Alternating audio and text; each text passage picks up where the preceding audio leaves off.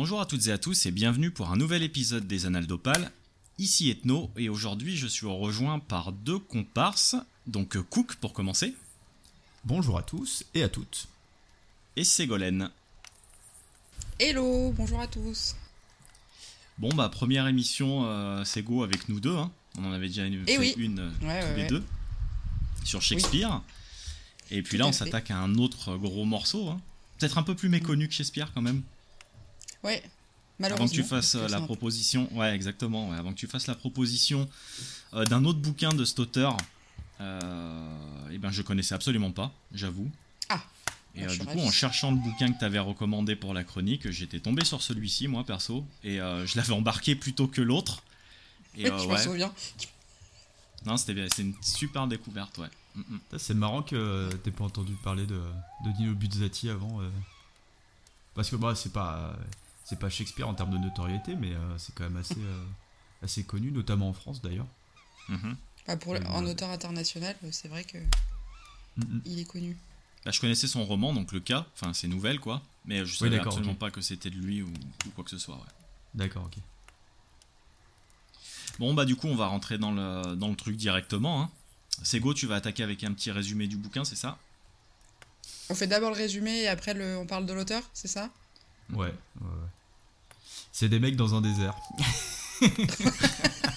Et encore qui sont devant dé- un désert et qui attendent. déjà, déjà, il faut dire le titre quand même parce qu'on l'a toujours pas dit depuis le début de, de l'épisode.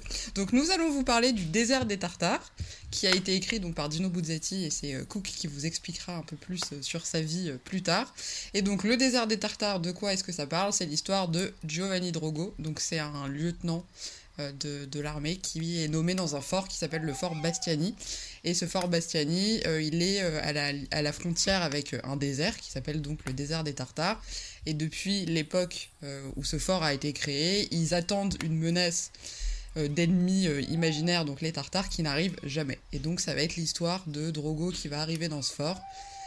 C'est une histoire qui va beaucoup traiter de l'ennui et du temps qui passe. Donc c'est vraiment le, on va dire, le, thème majeur de ce, de ce livre, qui est très bien traité, et on reviendra sûrement dessus euh, plus tard. Et c'est donc l'histoire de Drogo qui d'abord va arriver dans ce fort en se disant, dans 4 mois, je me casse d'ici parce que c'est vraiment trop horrible et je m'ennuie beaucoup trop. Et finalement, on va se rendre compte que malgré l'ennui, malgré le fait qu'il se passe pas grand chose, et ben, il a pas très envie de partir du fort.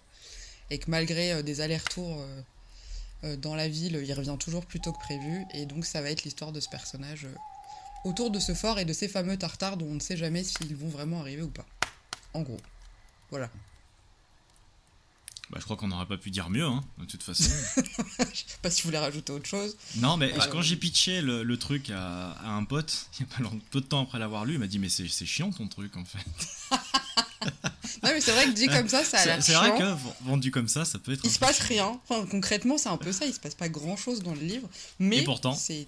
Ouais, voilà, c'est ça. Et c'est tel- et c'est là la, la force de cet auteur, je trouve, c'est de réussir à nous parler de l'ennui euh, d'une manière pas trop ennuyeuse. Voilà. Voilà, exactement. Bah, D'ailleurs, l'auteur, on y vient. Donc, euh, tu l'as dit, c'est Dino Buzzati Traverso. Ouais, c'est ça, Traverso. J'ai... Je sais pas s'il a d'autres noms, mais euh, en tout cas, il a ces- C'est ceux-là. déjà pas mal. Donc il est journaliste, peintre et écrivain italien. Il est né euh, donc au début du XXe siècle, en 1906. Euh, il a fait ses études de droit à l'université de Milan en 1924. Et il devient journaliste en 1928. Ok. Donc il a déjà bah, plusieurs expertises du coup. De correcteur, il gravit les échelons pour devenir critique d'art. Donc ça, ça se fait au fur et à mesure euh, du temps, hein, c'est pas en quelques, en quelques années. hein. Euh, et, mais il faut attendre 1933 pour qu'il publie son premier roman. Donc c'est pas si c'est pas si tard que ça hein, dans une dans une vie d'écrivain. Est-ce qu'on peut faire son premier roman en fait euh, à 50, 60 ans, c'est pas un problème. hein. Euh, et donc il a déjà vécu pas mal de choses avant de publier. C'est ça qui est intéressant. Son activité de journaliste influe sur son écriture, puisqu'il tente de faire ressurgir le fantastique du quotidien, euh, tant dans ses articles donc que dans ses romans. Euh, ça, je pense, on peut le voir dans, pas mal de ses ouvrages, hein, on va en reparler, mais euh, contrairement à beaucoup d'œuvres qu'on a traitées jusque-là qui traitent de l'imaginaire, enfin des littératures de l'imaginaire, parce qu'en fait on traite toujours d'imaginaire quand on traite de fiction. Euh, là, on peut avoir l'impression qu'on s'éloigne un petit peu de notre ligne éditoriale, mais pas tant que ça, parce qu'il y a réellement des, des, effets fantastiques, même si euh, euh, on se pose pas tellement la question de savoir s'ils sont réels ou non. Mais je pense qu'on reviendra dessus plus tard, donc je vais, vais pas en dire plus.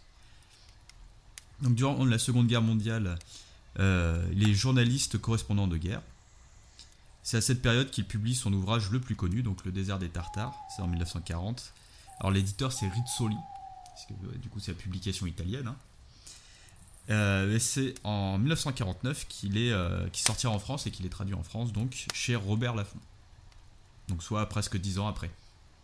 Parce que je crois que l'écriture était en 39 et la publication en 40 en Italie. Euh, ces interrogations sur le temps qui passe ou la fuite du temps est l'un de ses thèmes de prédilection. Donc on peut le voir dans une de ses œuvres posthumes qui est le régiment part à l'aube, donc on est encore sur un sujet militaire. En même temps, il a été correspondant de, guerre, donc on peut imaginer qu'il a acquis un, certain nombre de choses par rapport euh, bah, à l'armée, à la guerre, etc. Et euh, ce, roman trouve un écho euh, dans sa fin annoncée, puisqu'il va mourir en 1976 d'un cancer du pancréas.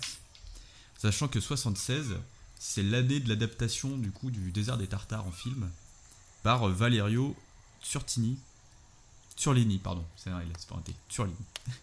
je ne connais pas le, le réalisateur. Je sais pas si ça vous dit quelque chose. Non plus, ouais. Non, pas du tout. Donc, euh, l'écriture de. Enfin, les, les, œuvres de Buzzati sont souvent comparées à Kafka. Mais euh, lui, il rejette plutôt cette, euh, cette idée. il se rapprocherait plus des, des existentialistes, comme Albert Camus, qui était un de ses, un de ses amis. Il a d'ailleurs adapté, je crois, une de ses euh, pièces de théâtre, si je dis pas de bêtises. En tout cas, il se connaissait très bien. Et euh, moi, j'ai senti un petit, euh, un petit Roland de Voyage au bout de la nuit de Céline, dans mmh. l'aspect un peu de l'absurdité du temps, de l'existence humaine, en fait. Mmh. Mais pareil, là, je ne peux en dire plus pour le moment. Voilà, c'était pour pas faire trop long parce que visiblement il a vécu pas mal de choses, le bonhomme. Je suis pas allé lire des, des biographies non plus. C'est clair. Bon, on va commencer par le euh, début alors. Ouais, si, si, je peux rajouter un petit truc peut-être pour euh, lancer la conversation, parce qu'il a une de ses influences pour, euh, pour l'écriture du désert des Tartares, du coup. Mhm. ce serait la vision de ses collègues dans son bureau, enfin, qui, là où il travaille, qui étaient bloqués dans leur routine quotidienne. voilà, donc je pense qu'on saisit assez vite la situation. c'est ça, je crois qu'ils n'ont pas voulu essayer d'accéder à quelque chose d'autre, enfin à d'autres postes et qui s'étaient cantonnés au poste de rédacteur, je crois, si je me souviens bien. Et euh, c'est parti un petit peu d'ici, ouais. Ouais, mais c'est le confort, euh, le piège du confort voilà, en fait. C'est ça, exactement, ouais. Ah, tout est lié. exactement. C'est beau. Donc euh, pour commencer, on va faire un petit tour de table pour avoir des avis, mais je pense qu'on a tous, je pense qu'on a tous plus ou moins aimé. Euh, ouais. ah, mitigé. Ah, un avis tranché. Ouais, ouais, ah. alors. Bah, peut-être allez-y, puis je dirai après. non, vas-y, c'est go, attaque. Euh, moi j'ai beaucoup aimé, j'ai beaucoup aimé parce que déjà je trouve que l'auteur a un, style qui est, bon, on le disait en off juste avant, mais la traduction est bien faite pour le coup. Euh, et quand tu dis qu'il se compare à, enfin qu'il est comparé à Kafka, moi je suis pas trop d'accord parce que je trouve qu'il est plus fin que Kafka.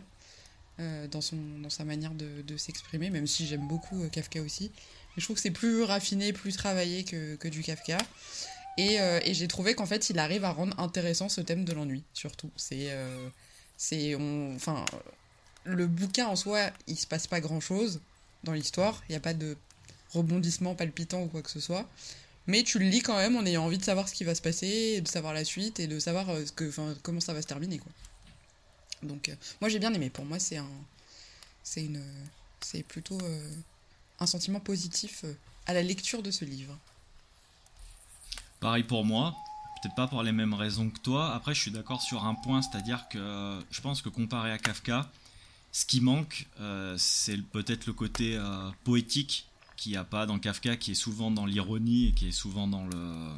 Mm c'est assez abrasif comme truc. Alors que là, euh, Buzzati, lui, j'ai trouvé qu'il y avait quand même un côté très, euh, bah, très fin, comme tu le disais en fait, et très poétique. Et moi, c'est ce qui m'a, c'est ce qui m'a parlé. Mm. Et euh, pour ma part, alors après, je suis pas bien, bien, bien plus vieux que vous, mais euh, c'est-à-dire que moi, je m'y suis totalement retrouvé dans ce bouquin parce que je me suis dit, en fait, t'es, t'es, t'es- t'es dedans. En fait, t'en es là. C'est-à-dire que t'es. logiquement, je suis au milieu de ma vie et que. Et bah, tout ça, tout ce qui décrit le confort, les habitudes. euh, et ben moi ça m'a touché dans le sens où euh, je pense qu'on se bat tous contre ça en fait pour essayer de pas tomber dans une routine qui, qui, nous, détruirait entre gros guillemets qu'on essaye tous d'avancer de se tirer de certaines situations et euh, moi c'est dans ce sens là où ça m'a touché je me suis dit putain mais c'est vrai en fait on peut pas on peut pas rester à vitam aeternam comme ça à, à attendre que qu'un truc se passe qui ferait que euh, aujourd'hui on va pas bien mais que demain ça ira mieux et qu'on a un combat à mener en fait euh, et je me suis dit non, c'est pas possible, on peut pas, euh, on peut pas attendre ça pour, pour vivre en fait vraiment. Et ce message-là, moi personnellement, en tout cas, je me le suis pris, je me le suis pris bien dans la tronche. Et c'est ce qui fait que ça m'a, que ça m'a touché et que ouais, sans, sans exagérer, je pense que ça en fait une de mes lectures, enfin de mes livres de chevet maintenant, ouais, une de mes lectures préférées. Ah oui.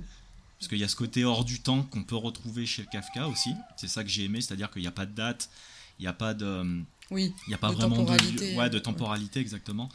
Et ça, c'est le genre de roman que j'adore parce que ça nous emmène dans un, vraiment dans, dans un autre monde. Tu parlais Cook d'imaginaire tout à l'heure, et moi, on y est carrément parce que justement, il faut qu'on se crée un contexte. On, on a le contexte de base en fait du personnage, de là où il évolue, mais par contre, euh, on sait pas où il est, on sait pas quand, on sait pas, euh, on, sait pas tout ça. Donc euh, moi, mon imagination, elle, cavalait pour me dire putain, mais Enfin, qui c'est qui va les attaquer euh, C'est quoi? Enfin, on sait que les mecs se déplacent à cheval et tout, mais on n'en sait, on sait pas plus. Il y a un mystère autour de tout ça, autour de ce fort. Il est vraiment isolé là-dedans. Et au final, on a vraiment que deux lieux. hein. On a ce, château et la ville où il retourne de temps en temps, très brièvement d'ailleurs. Et moi, tout ça, ça m'a transporté vraiment. Ouais, bah, je, je vous rejoins quand même sur pas mal de points. hein. J'ai pas détesté ma lecture. Après, euh, ce sera clairement pas un livre de chevet. Enfin, c'est un. Je, je suis content de l'avoir lu, tu vois. C'est euh, des questions intéressantes. Le sujet est bien traité, le texte est beau, mais il m'a pas. euh, En fait, il n'a pas eu l'effet sur moi que j'attendais. Parce qu'il y, a- Ah. y a plein d'éléments que j'adore. Moi, c'est un endroit isolé, dans le Ouais. désert. Donc, déjà, euh, ouais, c'est c'est bon, ça, je lis le livre rien qu'avec ça, déjà. mais. Euh, mais- Mais parfois, ouais, je me suis- le sujet est tellement bien traité que je me suis fait un peu chier. Quoi. Ah ouais, ok. Non, non, mais Parce après, qu'il y a euh, beaucoup de descriptions, enfin, il n'y a pas beaucoup de dialogue, c'est très. Ouais, mais même ça, très euh, ouais. pour, pour moi, c'est pas un problème. Il y a- des livres que j'adore et Oui. où il y a très peu de dialogue et euh, qui sont assez contemplatifs, mais euh, ils m'ont fait un effet euh, différent, on va dire. Euh, après, enfin, moi j'ai moi, j'ai toujours mes marottes quand je lis un bouquin et j'essaie toujours de voir la, la construction, euh, comment, pourquoi tels événements sont écrits dans tel ordre, qu'est-ce que chaque événement euh, va dire sur le sujet principal, quel euh, sujet secondaire il va aborder, ce genre de truc? Et j'ai trouvé ça peut-être parfois un peu mécanique en fait. Quand j'ai compris la logique, j'étais un peu dans. Oui, donc du coup, il va un peu se passer ça. Là, j'imagine qu'il va un peu se passer ce type de scène. Là, on est plutôt dans tel état du personnage, puisque bah, euh, dans la continuité logique. J'ai pas été surpris en fait par, euh, par un élément, mais ce qui est euh, complètement logique avec le sujet en fait. Euh, euh, Mhm. Comme on est dans une routine, une continuité. C'est-à-dire que on- si on se mettait à la place du personnage et qu'on devait se projeter dans les 10-20 ans qui suivent, on pourrait se projeter de la même manière que lui. Enfin, les choses ne seraient pas différentes. Et c'est en ça que c'est réussi, c'est que lui-même sait quelle finalité va avoir tout ça, même s'il espère autre chose. Donc Mm. Voilà, ça m'a pas euh, transporté outre mesure, mais en même temps, euh, le sujet fait que si euh, il y avait eu peut-être un rebondissement un peu trop présent, bon bah ça m'aurait peut-être cassé aussi le, le plaisir quand même que j'ai eu de le lire. Et c'est en ça aussi qui se rapproche un peu de, de Voyage au bout de la nuit, quoi. C'est qu'on sait que ça, que ça va mal finir. Et le tout, c'est de savoir comment on arrive à, à ce point-là, en fait. Donc voilà, c'était quand même intriguant, quoi. J'ai voulu aller au- jusqu'au bout, mais bon, j'ai dû me forcer sur les derniers chapitres quand même, quoi. Ah ouais, d'accord, ok. Mhm. Alors que je pense que les derniers chapitres, justement, c'est ceux que j'ai déroulés le plus Ah, c'est vite. les parce mieux. que, euh, voilà, il y, a- il y a quand même. euh, on a oublié de dire, parce qu'en plus on en parlait en off avant, qu'on va spoiler allègrement, hein, parce que le livre est pas, euh, est pas gros, est pas épais, pardon. Et euh, du coup, bon, bah. Voilà, on- si on. On n'aborde pas certains trucs, euh, on va rien dire en fait, donc euh, voilà, autant en parler. Donc euh, oui, moi les derniers chapitres, je les ai déroulés justement pour savoir. euh, c'est vrai qu'on se doute que bon, que ça, ça, Mm. ça va mal se, termine, se, se terminer parce que cet ennemi potentiel, euh, on en parle tout le livre. Est-ce qu'ils vont venir, est-ce qu'ils vont pas venir? Au bout d'un moment, on se doute qu'il va y a quand même se passer quelque chose. Mais euh, moi, ce qui m'intriguait, c'est vraiment de savoir euh, si cette, cette bataille allait vraiment avoir lieu. Mais j'avoue que j'ai pas vu venir cette fin-là où il se fait évincer littéralement pour aller, euh, bah, pour aller finir tout seul en fait, alors que toute, ta vie, toute sa vie, il a attendu, euh, il a attendu ça quoi. Ah, pour moi, c'était évident, tu vois, c'était vraiment le. C'était sûr si tu voulais faire une fin bien, euh, bien cynique, etc., tu, tu faisais ça, quoi. Ce qui aurait été marrant, par exemple, c'est que c'est eux qui finissent par traverser le désert pour aller attaquer les autres, tu vois. ça aurait été rigolo. Mais ça aurait pas. Ça- Ça aurait été pas dans la continuité du sujet, tu vois. Ça aurait pas été une bonne fin pour autant, ça aurait été juste surprenant, quoi. Mais, euh, Bah, mais ouais, le fait oui et non, parce fasse- qu'en fait, du coup, ça aurait peut-être voulu symboliser le fait qu'il prenne enfin sa vie en main et qu'à la fin de sa vie, justement, il, il décide de- d'agir et pas de rester passif comme il l'a fait euh, tout au long du bouquin pour aller chercher l'ennemi et vraiment voir s'il y avait quelque chose ou pas. Ouais, mais tu, tu changes un peu le, le sous-texte dans ces Oui. cas-là. Après, Ouais, euh, non, je suis d'accord, mais faire, ça, hein. ça aurait pas été complètement. euh, Je trouve que ça aurait pas été totalement illogique non plus. Ça aurait pu se faire quoi. Et, et c'est marrant parce que du coup, moi j'ai préféré les premiers chapitres, notamment parce que tu as la découverte du fort, tu, tu commences à, à Ouais. t'imprégner des lieux, à c'est essayer de comprendre un peu comment ça marche, les règles euh, militaires, etc. Mm. Et euh, ça, j'ai bien aimé, mais une fois que c'est installé, bah, évidemment, vu que rien n'est censé bouger, bah, tu rentres aussi dans une routine de lecture, j'ai l'impression. Oui, ça c'est vrai. Ouais, mais encore Mais une c'est fois, peut-être je ce que l'auteur c'est a voulu, euh, justement, voilà, c'est. Ah oui, ouais, c'est c'est- pour ça, c'est pour ça C'est que je dis pour te qu'il est- mettre dans le truc. Ouais, il est- ouais, il est- il est carrément. bien Non, fait, il a livre, réussi son pari de, de, de, Mhm. de parler de l'ennui, quoi. Parce que vraiment, moi aussi, hein, j'ai eu ce petit moment où as des, tu décroches un peu à certains, euh, à certains moments, parce que concrètement, il se passe euh, rien. Quoi. Après, ce que j'aime, c'est- c'est un livre aussi avec pas mal de symbolique. Ouais. Oui. Je sais pas si vous avez. euh, Mais euh, le. Moi, je me suis pris. Enfin, dès le début, j'ai été vachement pris dedans parce que justement, il y a cet élan de la jeunesse. Donc, lui, il part, il est tout content, il pense avoir fait un, un super choix de carrière. Et euh, c'est vrai que quand il se rend compte qu'au final, il va devoir rester. Au début, c'est 4 mois. Et que ça va être l'enfer ces 4 mois, qu'il va enfin pouvoir partir.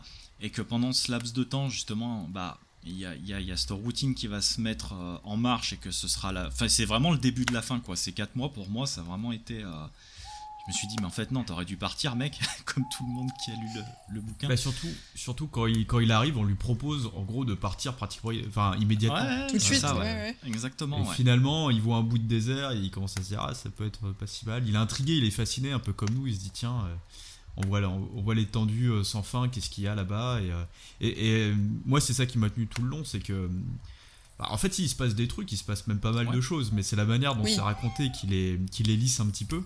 Mais il y a toujours un moment où on se dit ah mais qu'est-ce qu'il y a après? Par exemple. euh, euh, quand ils vont dans les montagnes pour, euh, pour marquer la frontière, en fait, ils font la course avec le- les États du Nord, enfin ce qu'ils imaginent être leurs ennemis. On se dit, est-ce qu'ils vont y arriver? Il y a aussi le moment où ils voient construire la route, on se dit, mais est-ce que c'est vraiment une route? Puis quand on sait que c'est une route, on dit, mais elle va servir à quoi? Il y a toujours quand même un truc qui te fait te dire, ah, faut que je reste pour savoir comment les choses vont évoluer, qu'est-ce qui se passe, pourquoi ils font ça. Donc moi je trouve qu'il y a quand même une... il y a quand même des intrigues qui font que tu t'ennuies pas oui, vraiment, oui, oui, mais oui, c'est vrai. Non, c'est vrai, c'est vrai. mais, mais c'est plus, ouais, le. là, C'est là où l'écriture de Buzzati elle est, elle est, elle est puissante, c'est que euh, même, même avec ces éléments-là qu'on aurait pu euh, imaginer beaucoup plus épiques, militaires, etc., euh, lui il donne un côté indolent, euh, presque. Mm. euh, ouais, mélancolique, je pense que mélancolique c'est un Mélancolique, c'est le mot, ouais. qui est, qui est pas mal, monotone, voilà. Il, arrive à donner, euh, à donner la force à son texte avec ça. Et c'est en ça que je trouve que l'écriture est assez, euh, assez, assez, euh, assez puissante. Et vous parliez de Kafka, parce que du coup vous avez aussi fait lire du Kafka, parce que apparemment je m'ennuie pas assez dans ma vie. à, à la différence de Kafka, et vous l'avez tous les deux relevé, c'est que ouais, il y a, y y a aussi une poésie qui fait qu'on prend un, certain plaisir à justement lire les nombreuses descriptions, quand il décrit le désert, euh, la nuit, etc. On est vraiment pris dans ce truc Mm. un peu féerique, euh, un peu étrange. Ou le, le moment avec le cheval aussi qui est, qui est très, euh, très belle, enfin un très beau, c'est un très beau moment en fait. euh, Ouais. Cette partie avec le cheval sauvage. euh. Même si, et puis même il y a des moments, pardon, il y a- même il y a des moments, je trouve, où, euh, enfin, je sais pas si ça vous avez fait ça, où tu lis et tu te dis, mais est-ce que ça se passe vraiment? Et Ouais. euh, tu sais, ouais, t'as vraiment l'incertitude de dire, mais est-ce que c'est pas le mec qui est en train d'avoir des, des, je sais pas moi, des, des hallucinations, des visions. qui se fait tellement chier qu'en fait il s'invente. euh, Mais ouais, ouais, et puis parfois, tu sais, euh, comme, comme je sais pas si vous vous souvenez, au tout début, euh, il- il- je crois qu'il entend, je sais plus si c'est du vent ou de l'eau, et il a l'impression que c'est quelqu'un qui est en train de chanter, et du coup, il s'insurge parce qu'il se dit, non mais attends, mes soldats, ils sont en train de chanter alors que c'est que c'est interdit, et en fait, c'est un, un bruit lointain et qui donne l'impression que c'est quelqu'un qui parle, etc. Et du coup, ça, je trouve que ça revient plusieurs fois dans le bouquin où tu te dis, mais est-ce que c'est vraiment euh, en train de se passer, ou est-ce que c'est juste lui qui est, c'est dans sa tête et et tu sais pas trop quoi? Ça, moi j'ai bien aimé, j'aime bien les, les histoires comme ça où t'es jamais trop sûr de. On a de toujours ce cette fine ligne en fait Mm. entre le, le réel et on, on sait pas parce que c'est arrivé à tout le monde des moments où tu t'emmerdes en fait de te créer des histoires, de te créer des, euh, des trucs comme ça et je pense qu'il essaye de semer un peu la, la zizanie dans tes pensées pour que tu en arrives à te, poser ces questions là et puis il y, a- un côté très onirique aussi c'est vrai comme tu le disais dans les descriptions moi j'ai toujours euh, enfin euh, dans le bouquin euh, je les ai toujours trouvés assez euh, pas, enfin, pas irréel, mais c'est vrai qu'il met l'accent quand même sur, sur, des détails très. euh, je, je saurais pas comment dire. C'est pas irréel, mais ouais, onirique en fait. Moi, c'est le terme que j'utiliserais pour, euh, pour les descriptions qu'il fait en fait, que ce soit les saisons, que ce soit euh, les murs du, du fort ou même le fort en lui-même en fait. On, on est limite à se demander euh, si c'est pas un personnage en fait. Ce fort, il est, euh, il- ils, ils évoluent là-dedans et tout. Il crée sa vie au- autour de ça et pourtant il s'est fait chier comme un rat mort. hein, ça, voilà. Mais il y a toujours cette fine ligne. En fait, même les, les, les ennemis, on n'en sait pas au final beaucoup plus. On sait, il y a toujours cette promesse là, et je pense que c'est là où Buzzati arrive à, nous- tenir, c'est qu'il y a toujours cette promesse d'un affrontement avec ces, euh, avec ces Tartares, avec ces ennemis du Nord. Mais on ne sait pas si elle va arriver. Au début, on voit des mecs arriver, ils construisent une route. Est-ce que c'est eux Est-ce que c'est pas eux? Après, il y a l'histoire du cheval. Il y a, y, a, y a plein de trucs à chaque fois qui remettent en cause, euh, euh, que, ouais, qui remettent en cause aussi euh, le- l'existence de tout ça, parce qu'on ne sait pas si c'est des vrais ennemis ou pas, ou si c'est des ennemis imaginaires, parce qu'on est confronté à l'absurde, et ça, on en parlait aussi tout à l'heure. Et, et c'est ça, ça, on aurait été en droit de, de remettre tout ça en doute pour se dire, mais en fait, c'est- complètement absurde. Tout ça, ça veut rien dire. Ils sont juste en train de garder un fort. euh, pourquoi On ne sait pas, avec des hypothétiques ennemis qui arriveront jamais, mais par contre, ils leur font euh, euh, faire appliquer les règles et, et tout ça, alors que ça sert à rien en fait. Bah, il y a, il y a plusieurs trucs dans ce que tu dis, et en plus que j'avais- que j'avais écrit euh, comme piste de lecture, donc ça tombe bien. Mais euh, pour moi, ouais, tout ça, c'est c'est évident que ça participe au, au sujet de, de Buzzati. Je pense que c'est pas laissé au hasard, cette idée de, de fort, euh, puisqu'on est dans, dans l'absurdité de la, de la guerre, de la vie militaire. Donc euh, c'est rythmé par des. Donc tu l'as dit, le- l'absurdité des ordres, avec comme horizon quand même une mort sanglante, voilà, qui serait une sorte de libération de l'ennui. Donc euh, c'est un, c'est un peu un peu tristoute quoi. Si tu te dis dans ma vie, ce que j'attends, euh, c'est de mourir. euh, bon, euh, c'est c'est un peu dommage. Qu'est-ce que Pas tu vas faire entre euh, Ouais, le voilà, début et la fin quoi Donc en fait, Bah, l'idée c'est que cette cette, euh, cette mort euh, glorieuse et sanglante, c'est euh, c'est une sorte de justification de sa propre vie. Donc tu n'as pas vécu, mais tu justifies ton existence par le fait que bah, tu es mort euh, en héros, par exemple. hein. C'est un peu ce que rêve euh, Drogo euh, depuis le début. Et, euh, et du coup, toutes les répétitions dont tu parles, donc que ce soit les descriptions du fort Bastiani, la ronde des sentinelles, les saisons, enfin la succession des saisons surtout, euh, tout ça, ça donne vraiment une, une impression de cycle sans fin, quelque chose d'immuable. Ouais, c'est ça. Donc c'est là, c'est ça qui donne cette impression de monotonie, de stagnation surtout. Le fait Ouais. qu'on, en fait, euh, même en changeant le temps, en changeant, je sais pas, les personnages qui gravitent autour de Drogo, ça arrive à plusieurs moments, puisqu'on avance, on fait des ellipses. Mm. Bah, on est toujours sur, le- bah, on stagne en fait, les choses n'ont pas bougé. Ce qui est pas totalement vrai parce qu'au fur et à mesure du, du récit, euh, le fort est dégarni de plus en plus de ses, euh, de ses troupes. Et à la fin, ils ne sont plus qu'une poignée avec euh, Drogo comme, euh, comme chef. Mm. Donc il y a quand même une évolution, mais, euh, elle, est, elle est plus dans le, dans le négatif que dans le positif finalement. C'est-à-dire qu'en étant euh, passif, en attendant son heure de gloire, il va, euh, il va perdre des choses quelque part. Il a vraiment pas de chance, lui. Non. Ouais, c'est Bon, il, aurait pu se barrer. hein. Ouais, c'est vrai. Ah oui, non, oui, oui, c'est vrai, c'est vrai. Il, il est un peu maso sur les bords, quoi. Mais il y a un truc qui me fait tiquer dans ce que tu as dit, Cook, et euh, je pense que c'est tout à fait le propos du bouquin, et je pense qu'on pouvait pas le résumer, euh, parce qu'il parle de la vie, mais il parle de la vie entre la naissance et la mort, est-ce qu'il y a vraiment entre, euh, pas euh, du fait que la mort fasse partie de la vie ou quoi que ce soit, on parle vraiment de, la vie qui est, enfin de l'occupation, de, ce qui se passe dans une vie en fait, de, son vivant. Et, euh, bah, il se passe pas, pas grand chose. Et je pense qu'on pouvait pas résumer mieux le truc, c'est-à-dire que voilà, c'est ce qui se passe entre sa naissance et sa mort, et c'est super triste parce qu'au final, ben, il a passé son temps à attendre quelque chose qui arrive pas quoi. Et pour en revenir aussi, je sais pas si vous avez noté ça, mais en ce qui concerne vraiment l'inaction à proprement parler, euh, j'ai trouvé que les, gros événements, alors après j'ai pas, j'ai pas tout noté, mais euh, même dans les événements qui étaient actifs, il y avait vraiment une forme de passivité quand même qui était assez, euh, assez importante. C'est-à-dire qu'à un moment, il y en a un qui meurt. Alors attends, j'ai noté son. Justement, quand il s'amuse à baliser. Ouais, Augustina. Ah oui, Augustina, ouais. Oui, mais lui, il, est, il est particulier ce personnage. Je te laisse. Ouais. Bah, il est particulier, mais sa mort, mine de rien, euh, j'ai trouvé parce que donc il balise le truc, après il se cale euh, le dos à une pierre, les autres sont à l'abri, ils peuvent le voir, ils peuvent lui parler, il aurait que quelques mètres à faire et il aurait pu survivre à ça. Le problème c'est qu'il s'est posé, il a continué à discuter avec eux, mais il est mort quand même parce qu'il n'a pas, euh, il a pas, bah, il a pas pris le, soin de bouger ou quoi que ce soit.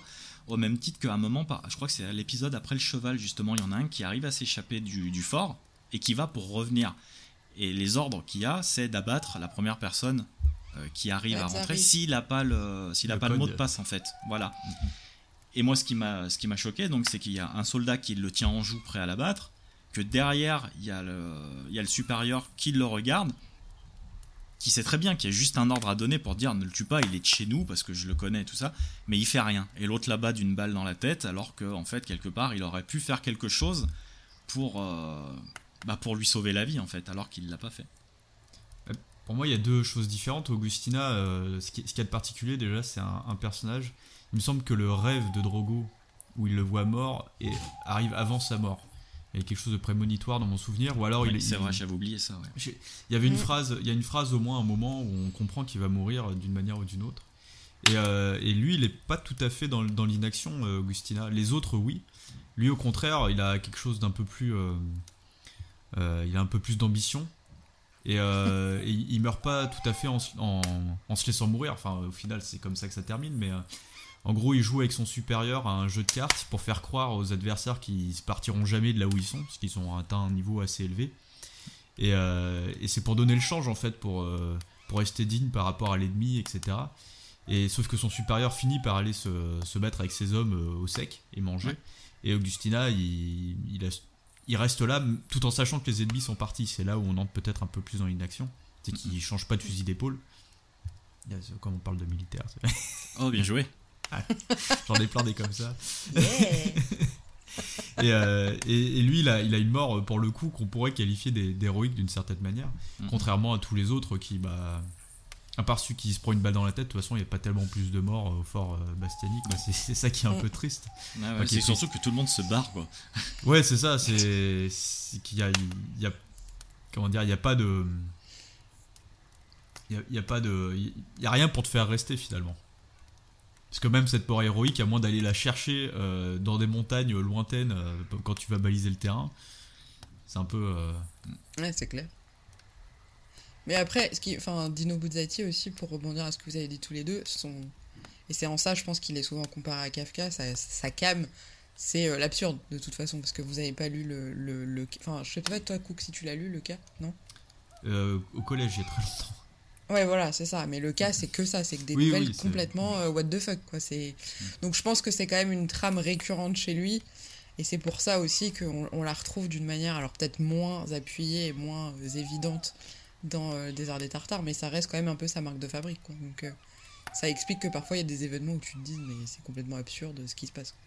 Je pense. Hein. Après, par exemple, sur le, le, soldat qui se fait tirer dessus par son propre camp, euh, même si on trouve la scène absurde, elle n'est pas dénuée de, de, réalité en fait. Ça pourrait très bien arriver quand tu es dans un carcan aussi, aussi fermé que l'armée ou même d'autres, hein, avec avec le, ton supérieur qui t'ordonne de, faire quelque chose ou pas, et que tu sais que si tu mm. désobéis, des conséquences peuvent être graves pour toi, tu peux mm. aussi commettre l'irréparable, ou, euh, ou même ta, ta, vision des choses, ta, ta, perspective, elle peut être euh, euh, modifiée par, par les ordres ou par tout ton entourage en fait. C'est pas. je, trouve que là pour le coup on n'est pas dans l'absurde, même si sa mort est absurde en elle-même, mais euh, c'est ça qui est assez fort aussi, c'est que certes on, assiste à des événements où on se dirait, bah, vu de l'extérieur c'est pas très logique, mais moi je sais très bien que si j'étais dans ce genre d'environnement, je suis pas sûr que euh, je serais capable euh, de sortir d'une espèce de marasme global qu'il y a, quoi. Ouais. Ouais, c'est vrai. Et d'où l'intérêt d'avoir pris un, un, groupe de personnages comme l'armée qui est. Enfin, Mm. Dans les représentations, et, les, et, on parlait de symbolique tout à l'heure, euh, on, est, on est dans ce truc euh, hyper balisé euh, où tu fais ce qu'on te dit et point barre. Il n'y a pas mm. d'initiative, il n'y a pas de, de, place à la réflexion. Ouais, juste t'appliques les ordres un peu bêtes et méchants. Quoi. En sachant que tu connais pas toujours l'objectif de ce que tu fais. Quoi. oui, exactement. Mm, c'est ça. C'est clair. Donc ouais, voilà. Après, il y a cette, tu parlais de boucle, en fait, tout à l'heure, Cook, et euh, ça aussi c'est pareil. Hein. Surtout de, cycle. Après, oui, euh, mais je préfère le terme de cycle là, pour le coup. De cycle, ouais, bah voilà, justement, aussi un truc qui m'avait fait, euh, qui m'avait fait sourire, c'est justement à l'arrivée de, de, de Drogo au fort. C'est-à-dire qu'il est sur son cheval, il avance, il cherche le chemin, et au loin, en fait, à un moment, il, il croise, enfin, il croise un peu plus haut. Il y, a, il y a un supérieur qui se trouve sur un cheval, il l'alpague et tout. Bon, bah, voilà, ça se passe comme ça. Et quelques années, enfin quelques années, même longtemps après, on a ce retour de situation avec lui à la place du supérieur, avec un nouveau qui arrive. Et là, c'est vrai que ça illustre parfaitement cette, boucle qui, vit, quoi. Et puis, euh, on n'a pas parlé aussi trop, trop des, retours qu'il fait dans la, dans la ville. Dans la ville, oui. Donc, avec ce retour un petit peu à la réalité, c'est vrai que c'est. Moi, j'ai trouvé que c'était des passages super tristes, hein, parce que du coup. Euh, on, sent bien qu'avec la vie qui lui pèse au, fort, quand il revient en ville, il est complètement, euh, il est complètement déboussolé. Et je crois que c'est toi, Sego, qui disait tout à l'heure dans le résumé qu'à chaque fois qu'il y, passait dans cette ville, il revenait beaucoup plus tôt au fort que, que, ce qui lui autorisait de rester. Et on voit que toutes ses relations ont changé, même euh, avec sa future, enfin, avec sa mère, personne qui est fait, avec sa mère aussi, avec sa future femme. Et ben tout est parti en couille parce que du coup. Euh, ben, cette vie qui mène euh, au fort a plus rien à voir avec celle qu'il est en train de vivre. Et on a vraiment l'impression que justement on parlait de symbolique. Moi j'avais vraiment l'impression que au départ quand il part enfin la ville symbolise plutôt sa, jeunesse en fait avec euh, tout ce qu'il y avait avec. C'est-à-dire qu'il avait sa vie il avait l'amour il avait sa maman il avait ses amis et tout il quitte ça, la fleur au fusil, en pensant que ça va bien se passer, et là, boum, il arrive au fort où il a affaire à sa, vie d'adulte, en fait, parce que c'est son boulot d'être militaire, il est comme ça, il est engagé.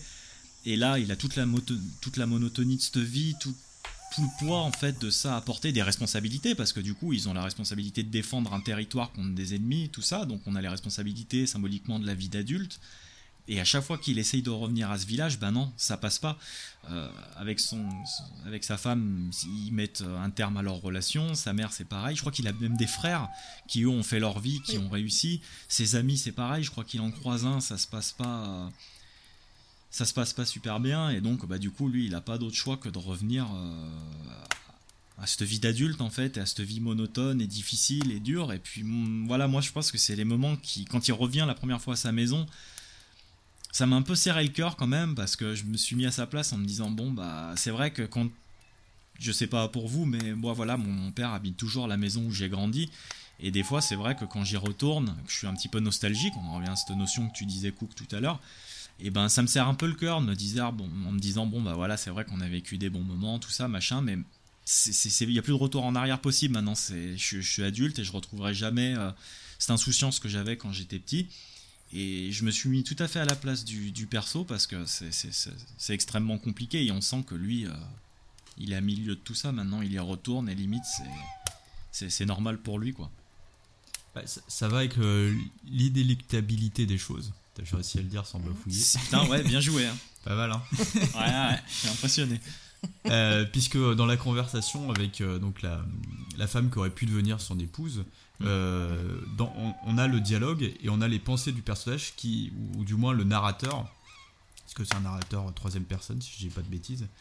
Euh, il, donne les pensées de Drogo. Il aurait pu dire ça pour euh, arranger les choses, ou il aurait pu dire ça pour que la, pour que leur relation reparte, etc. Et à chaque fois, il, fait pas le choix en fait. Il fait pas le choix de le dire, alors que lui-même sait qu'il pourrait le faire. Ouais. Et, euh, et- et c- ouais, il est, il est déjà plus ou moins euh, endoctriné en fait par sa vie d'adulte, comme tu disais. La, la- la peur d'un changement trop fort d'un coup, qui aurait pu le faire rester en ville, par exemple, il serait pas retourné Ouais. au fort. euh, Mhm. je sais pas comment il traite les déserteurs, mais, euh, mais pourquoi pas, tu vois, s'enfuir ou, ou même des choses moins extrêmes, hein, mais, mais c'était une possibilité aussi. Et il nous montre que la possibilité était, était à portée de main. Ouais. Et euh, il y, a, il y a ce truc, bah là ça rejoint aussi un petit peu du coup euh, Céline encore une fois, c'est pour ça que ça, ça m'y fait penser. Euh, et il y a aussi un autre élément qui, est, qui, me, qui me renvoie à ça, c'est euh, le, le- le symbole du désert, Ouais.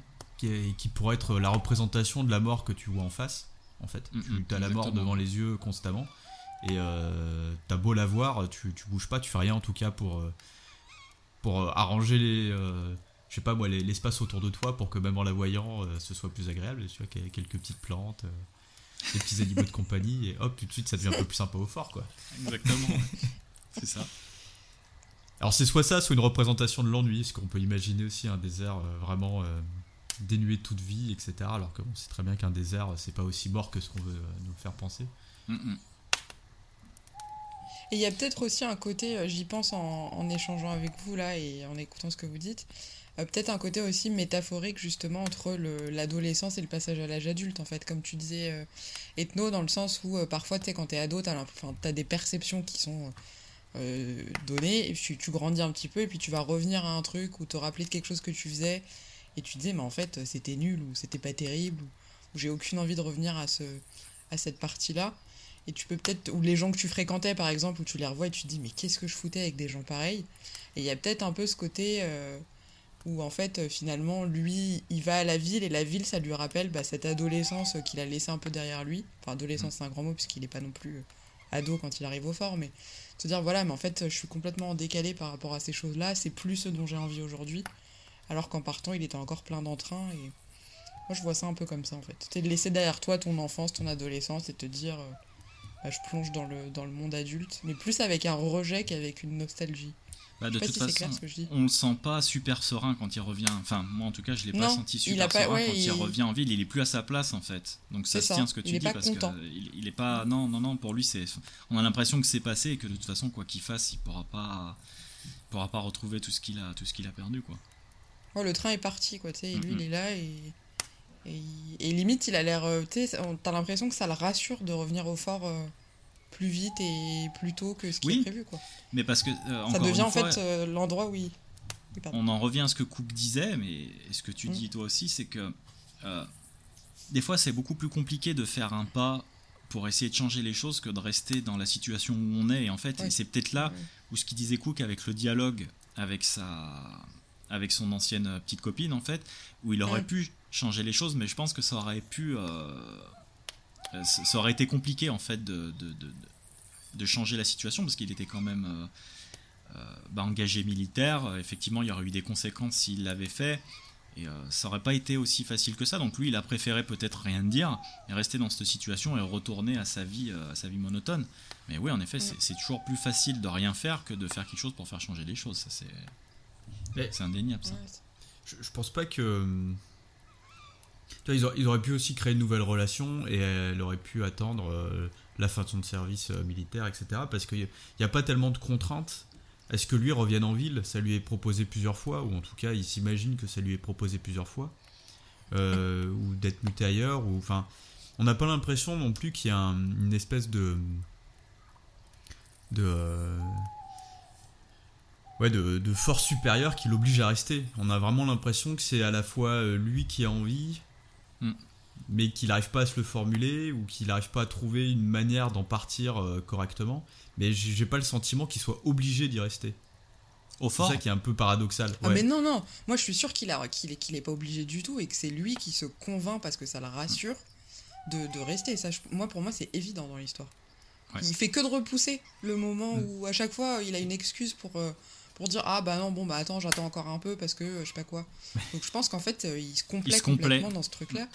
Ouais, ouais, et, et c'est et c'est devenu euh, le, le petit cocon un peu rassurant. Et comme dit Eto, le côté bah t'es dans ton confort et t'as pas envie de, de, de, de- genre de te faire violence et d'en sortir parce que le- la ville ça a l'air de le terroriser plus qu'autre chose. Bon, j'abuse un peu terroriser. Mais... Et ce qui est marrant Mais, pourtant, euh, c'est qu'il revient y mourir. Ah, C'est la boucle Ouais, qui est ouais. bouclée. C'est ça. C'est de l'histoire de cycle qui se termine et que du coup. euh, Donc en fait, il a vraiment pas eu la mort qu'il voulait, Bichette. hein. Non. Oh le pauvre. Franchement, il a Lui, il vraiment voulait mourir héroïquement. Ouais, mais c'est ça. Mais c'est là où ça appuie et que ça Genre, fait il est à mal, deux en fait. doigts de, du combat de sa vie, pas du tout. euh, et puis, salut, il va crever tout seul, quoi. Eh, Exactement. même ce- ouais. tu, tu parlais de la, la ville, ça le terrifie. Moi, je me demande si c'est pas s'il s'ennuie en ville. Tu vois? Ouais, ah mais oui, oui, non, il s'ennuie, changes il le a paradigme, peur, il doit... coup. Tu vois Ouais. Mm, Mais parce que dès le début, en fait, quand il arrive et que le gars lui dit, bah si tu veux, tu peux partir tout de suite, euh, il se dit, bon, euh, non, peut-être pas. Après, l'autre a un bon argument en lui disant, je sais plus ce qu'il lui dit exactement, mais ça sera plus cohérent si c'est dans 4 mois au niveau certificat médical, ou je les- sais pas quoi. Les années comptent plus euh, quand t'es au fort Ouais, que quand t'es euh, Oui. stationné ailleurs. euh, ouais, à la vitesse où tu vieillis. euh, Carrément, ouais. T'sais, en un an, t'en as gagné 10. euh, c'est- dur quand même. hein. C'est ça, ouais. Ouais, et puis il a toujours ce truc de se dire euh, non, mais je vais attendre quand même la prochaine fois pour être sûr. Et puis finalement, la prochaine fois, il n'y a jamais de Il prochaine fois. repousse. Enfin, où il y en a, ça. il repousse. Et en fait, tu te, te- il, il est content là où il est. Enfin, content, je sais pas si le terme est bon, mais, mais en tout cas, il, il est pas désespéré au point d'avoir envie de se, se barrer tout de suite. J'allais dire, on fait tous ça, mais euh, ouais, je crois, non, je suis tout seul, parce que c'est vrai, quand il y a un truc qui me, qui me branche pas de le faire, perso, j'essaye de repousser à chaque fois que je peux, et jusqu'au moment où je dois vraiment le faire, mais punaise, des fois c'est Ah bah, compliqué. t'as- hein. Mais moi, T'as deux moi du coup, écoles. le hein. bouquin, il m'a, il, il m'a pas parlé pareil que toi. Parce que moi, pour le coup, c'est tout l'inverse. C'est-à-dire que j'ai tellement peur de m'ennuyer que du coup, je fais euh, un milliard de trucs. Alors, c'est peut-être pas mieux, hein, parce que du coup, je me disperse sur plein de, sur plein de, de sujets. Mais moi, c'est tout le, tout le côté inverse où je me dis, je veux surtout pas que cette situation-là m'arrive et ça me déprime. Et ça m'a déprimé en lisant le livre. hein. Je me disais, mais, mais vraiment, quelle angoisse, quoi. Genre, euh, t'es là, tu subis ta vie. Et, euh, et du coup, moi, ça a été l'effet inverse de me dire, ouais, bah, je fais bien en fait de, de m'occuper dans ma vie parce que sinon je vais finir comme lui et je vais être en dépression et c'est horrible. Donc, euh, franchement, euh, vraiment le- l'ennui mortel, quoi. Et, Après, il faut que les trucs que tu fasses so- soient positifs aussi, tu vois. C'est Oui, oui, oui, non, parce que si tu fais plein de trucs Non, mais mais je que ça, dire, moi, que ça empire les pas- choses. dans le sens où j'ai un tempérament où euh, je vais pas attendre que les choses se passent. Voilà, moi je suis pas du tout comme lui. Je vais euh, être proactive pour que euh, les choses, si je suis dans une situation qui pour moi est inconfortable, je vais me donner les moyens quoi qu'il arrive pour en sortir et que ça et que ça bouge. Et c'est pour ça que ce livre, moi, ça m'a fait écho avec plein de gens que je connais qui se complaisent dans des trucs qui leur conviennent pas du tout. Et euh, et t'as beau leur dire ce que tu veux en leur disant mais vas-y change, essaye de faire ci, essaye de faire ça, motive-toi, etc. Bah, finalement ils sont comme lui et ils se disent bah je suis bien dans mon petit, au moins je, je suis dans quelque chose que je connais, positif ou pas, au moins euh, j'ai pas besoin de prendre de risques C'est pas suffisamment horrible pour que j'ai besoin d'absolument de changer. Et finalement, tu peux faire une vie entière comme ça. Et je trouve que c'est bien, bien retranscrit dans le bouquin, justement. Mhm. Après, ce qui est terrible, c'est si tu te plais dans, ton, dans, dans cette routine-là. Que du coup, t'as Bah, aucune raison de- d'en partir, quoi. Mais bon, si Mais à la limite, tant mieux, parce qu'au moins, t'es pas malheureux, tu vois. Parce que Oui, ceux oui, qui, ça, qui ont que- conscience Mm. que c'est horrible et qui y restent, c'est les pires. Moi, pour moi, c'est un, Ouais, non, mais un- oui. c'est un concept. j'ai l'impression que Drogo, il est quand même dans ce cas où, effectivement, nous, de l'extérieur, ça a pas l'air fou, hein, mais lui, il a pas l'air non plus de, de trouver ça horrible. Oui, c'est ça, ça. qui est un peu déstabilisant, c'est qu'on est, euh, on- et qui donne cette, euh, cette ambiance assez euh, mélancolique, c'est que Mm. on a vraiment l'impression que ça a l'air chiant, mais lui, il a pas l'air de trouver ça si chiant. Donc il y a un côté un peu détaché de ce qu'il vit. Ouais, je suis d'accord. Bon, après, il est un peu malchanceux quand même. Ouais, ouais, moi je me serais barré, euh, genre première minute, euh, c'est bon, au revoir. euh. Carrément, ouais. Ah, moi, je serais parti après les 4 mois. Allez, salut, c'était cool. Ah, avant merci, les 4 j'ai mois, moi, dès, suis- qu'il m'a dit euh, il faut passer à la visite, c'est bon, t'es malade, je fais ok, je suis malade, si vous voulez, je tousse exprès, mais il n'y a pas aucun problème. Non, mais au moins 4 mois pour voir, tu vois, genre comment ça se passe. Peut-être tu peux voir faire des trucs intéressants. À 4 mois là-bas, ça doit être long quand même. hein. Ah ouais, dans, dans un vieux fort avec, euh, je sais pas, 1000 gars que je connais pas, euh, Ah, avec un grave. désert en face. euh, Quand on Ah arrive non, à c'est- penser que de la flotte que t'entends, c'est tes potes qui chantent. ah ouais, putain, ouais, c'est- Non, non, non, c'est mort. Faut se barrer là. Ou alors, c'est toi, tu te mets à chanter, tu vois, pour saouler tout le monde. Comme ça, tu deviens le troublion du fort, et là, il C'est se ça, passe mais des là, trucs, tu t'ennuies moins. Tu... Ouais, En fait, le cheval, c'est moi qui l'ai libéré, tu moins, ouais, ça c'est sûr. non, non, mais Ouais, j'avoue. euh, Et d'ailleurs, il paraît que pour en revenir sur la version euh, cinéma, il paraît qu'il y a vraiment très très très très bonne adaptation. hein. C'est vrai qu'on en a pas parlé. Mais du coup, moi, je pense que je vais le regarder le Et film. ben moi aussi, tu vois, je pense que ça va Ouais. pas traîner. On doit être assez moi, je voulais le voir avant de faire la, la chronique, mais j'ai oublié. C'est raté. C'est. J'ai été pris dans la routine et voilà, j'ai pas fait le pas pour aller voir le film. L'ennui. Donc, pour conclure, je pense qu'il nous a plu. Alors, il y a déjà deux des trois membres à qui ça a bien plu. Un un peu plus mitigé, mais c'était pas l'horreur non plus. Ouais, Donc, non, euh, faut- il faut a le pas dire, dit que ça lui avait pas plu. Il a juste dit que ça sera pas le livre du siècle. Voilà, ouais, Mais t'as dit que ça, t'avais apprécié. Oui, oui, C'est il, vrai il est faut très modérer bien. les propos. C'est vrai. Ah, tu- Ah, c'est après, c'est pour écrit. ça que je passe, je passe toujours pour le mec, c'est c'est chiant et tout, mais c'est parce qu'à chaque fois, euh. Ethno, Il il, reprend mes paroles, il les modifie. Il a dit que Mais non, t'as dit que c'était pourri, c'était pourri, c'est pas, c'est pas grave. Hein. Assume, hein. Mais euh, non, non, Non, c'est c'est parce vrai. que toi, Ethno, t'as dit c'est le mon livre de chevet, c'est génial, ça m'a transcendé. Donc forcément, coup contrepartie a À côté, en disant j'ai bien aimé, mais ce sera pas mon livre de chevet, quoi. Ouais, ouais, je l'ai trouvé pas assez enjoué, donc du coup, faut bien que. Hein Ça existe Non, en tout cas, c'est- quand c'est- jouer. c'est un conseil. euh, je suis toujours enjoué, moi. Faut juste prendre le, le niveau de départ et après, tu vois. c'est- Ah. C'est vrai, c'est vrai, c'est vrai. En plus, il est toujours motivé. Ça, c'est c'est un truc. euh, c'est- il, il faut le dire. hein. Mais bon, ça va, ça fait deux ans maintenant. Euh, commence à nous connaître. Enfin, à te connaître aussi. C'est vrai. Donc, en gros, ça fait Non, un bon conseil de lecture, quoi. Oui. Ouais. Alors, puis ça, Donc- ça va bien avec l'été en plus. Mm, mm. Ouais, exactement. Déjà, ouais, ça c'est vrai. Alors après, voilà, comme on le rappelle, hein, c'est pas non plus de la, de la littérature de l'imaginaire à proprement parler. Ça, ça- ça- ça en fait partie, ça, ça rentre. Plus de la euh, poésie. dedans. En vrai. Mais euh, ouais, ouais, voilà. Mais il faut le lire, c'est important. Je pense que c'est un bon bouquin. En plus, c'est très rapide, hein, ça, se lit, euh, ça se lit vite. Mm. Et euh, ouais, ça fait partie de ces classiques, je pense, qui peuvent. euh, Puis ça, ça fait aussi, ça peut provoquer des, des prises de conscience aussi, c'est bien. hein. Disons que ça, c'est un livre pour ma part qui a. qui, qui, qui m'a donné des. euh, voilà, des. pas des sensations, mais des. des, des- comment dire Des petits. Des réactions? Ouais, voilà, des réactions, des, des, ouais, si, des sentiments en fait. Ça m'a, ça m'a touché perso. Et euh, je pense qu'on en, enfin, ça va vraiment, soit on se fait chier, soit on adore, soit vraiment c'est le pire bouquin du monde en fait, hein, parce que là c'est vrai que, Non, je pense qu'il laisse, il laisse pas indifférent. voilà, exactement, c'est ça. C'est Ça laisse pas indifférent. C'est soit, soit tu trouves ça génial, je pense, et ça te transcende. Mais je pense que dans tous les cas, ça fait réagir. C'est pas un truc où tu le lis à la fin, tu dis ouais, bof. Genre, euh, c'est. Il y a des livres comme ça où tires t'es quelque chose. ni. T'as- T'as dit quoi, Cook? T'en tires quelque chose, quoi qu'il arrive. Oui, Ouais. voilà, c'est ça. T- T'auras forcément un ressenti, soit comme toi, Ethno, ça va te faire réagir en mode mais merde, attends, j'ai l'impression de me reconnaître. Soit moi, où je me dis bah c'est tout l'inverse de moi. Non, Justement. non, non, non, non, j'ai Euh, pas dit que je m'y reconnaissais, hein, j'ai que- pas une non, vie de merde comme moi, oui. hein. J'ai Non, dit qu'à mon vieil âge, euh, ça pouvait être euh, hein, ça te parle plus que peut-être qu'à moi qui, est, euh, Oui, qui est oui. genre. Euh, oui, voilà, qui est dix- presque 10 ans de moins que toi, désolé de, de, de, de le dire. non, non, mais allez-y, bah, Ah non, mais il a l'habitude. Cook, vas-y, une hein. remarque Je le rappelle suffisamment long, souvent pour que ce soit pas un problème. Mais Cook, je sais même pas quel âge t'as en fait. Donc euh, je dis Ah bah ça, 10 ans de moins. Que Ethno Ouais, je sais plus. Ouais. Ça se compte plus à de quelle âge-là, de toute façon. ah, ça se compte plus, non Ah, moi, je suis de 92. Mais non, Hum, bah si, moi je suis de 83. Ah bah voilà, tu vois. je suis choquée. Mais t'es un petit.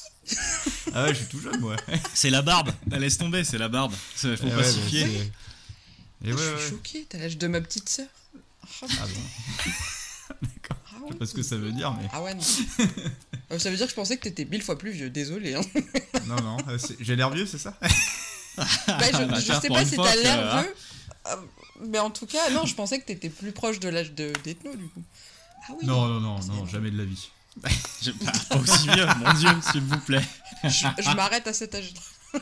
Voilà. Ah, Donc énorme. tu vois, ouais, Ok. ouais, c'est vrai que quand on s'est rencontrés, Cookie, Ah oui. euh, ça, ça fait 10 Ah ans d'amitié, tu vois, il, hein. il avait, il avait 3 ans hein, quand je l'ai rencontré. ça commence à faire, euh, Tout pile, Il c'était était mon pas né. anniversaire. Voilà, c'est ça. Ah, c'est énorme. Trop drôle. Donc voilà, vous savez tout maintenant. Bon, on l'a déjà dit, ça, je crois. Maintenant, à je sais vous de deviner Non, quel non, âge à je- qui. Ah oui, c'est ça, ouais. Ça, ça se trouve, genre les 60. oui, bah non, toi, du coup, oui, 70, non, hein. 92, tu l'as dit. Ouais, ouais, Ah c'est oui, non, voilà. Ça y est. D'ailleurs, on sait pas de quel, coupé. euh, de quel siècle. Ça peut être 1892. Oui, Bah, V'là v'là la gueule du vampire. Hein. c'est clair. c'est clair. Bon, quelque chose à Enfin, rajouter lisez. sinon Lisez Ouais, le voilà. désert des tartares. Voilà, c'est faites-vous votre C'est propre avis parce bien. que je pense que c'est c'est propre à vraiment à chacun. À mon avis, tout tout le monde n'a pas la même perception. J'ai un argument d'autorité. Ouais. C'est un meilleur roman avec un personnage qui s'appelle Drogo que l'autre qui est plus connu aujourd'hui. On va se faire des potes encore. Ah. J'ai pas donné le titre, je, l'ai pas Ouais. dit. Non, tu l'as pas dit. vrai, mais bon, C'est- oui. c'est vrai. Enfin bon, quoi qu'il en soit, euh, on reviendra sans doute aussi au menu sur l'auteur euh, avec un autre, Mm. avec un recueil de nouvelles, hein, son recueil de nouvelles d'ailleurs. Donc euh, voilà. En attendant, bon, je crois que vous- on a à peu près tout dit. Si vous pouvez nous retrouver sur les réseaux sociaux, sur euh, tout ce qui est influx RSS, Facebook aussi, euh, Twitter, pas mal, beaucoup moins Instagram. Les vieilles personnes comme moi, ça maîtrise pas trop, c'est un peu compliqué. Vous pouvez retrouver Sego sur Ohio Podcast. Un Mm. podcast. Bah vas-y, je te laisse, je te laisse en parler. Parce que tu as un autre Podcast projet aussi qui est arrivé aussi, ça serait important Oui, euh, j'ai trop de projets en même temps. Euh, non, Ohio, ça parle de manga. Du coup, c'est mon podcast euh, manga. Et puis après, j'ai un podcast professionnel, mais ça, c'est peut-être moins intéressant. Mais si vous vous intéressez aux, aux ressources humaines dans son sens très large, et ben écoutez, je vous invite également à écouter ce, ce podcast-là, qui est tout, tout nouveau, tout beau. Et, et voilà. Mais sinon, c'est principalement Ohio sur, sur le sujet manga qui sort un vendredi sur deux. Pareil sur, sur toutes les plateformes d'écoute. Voilà. Voilà. Bon, bah on se retrouve euh, dans deux semaines sur ça avec un, une chronocritique, pardon, pour terminer la saison. J'en dis pas plus, il me semble que de toute façon j'en ai parlé vraiment vite fait sur Twitter. Euh, D'ici là, euh, bah hydratez-vous, lisez bien, lisez beaucoup, et à bientôt. Salut. À bientôt. Salut.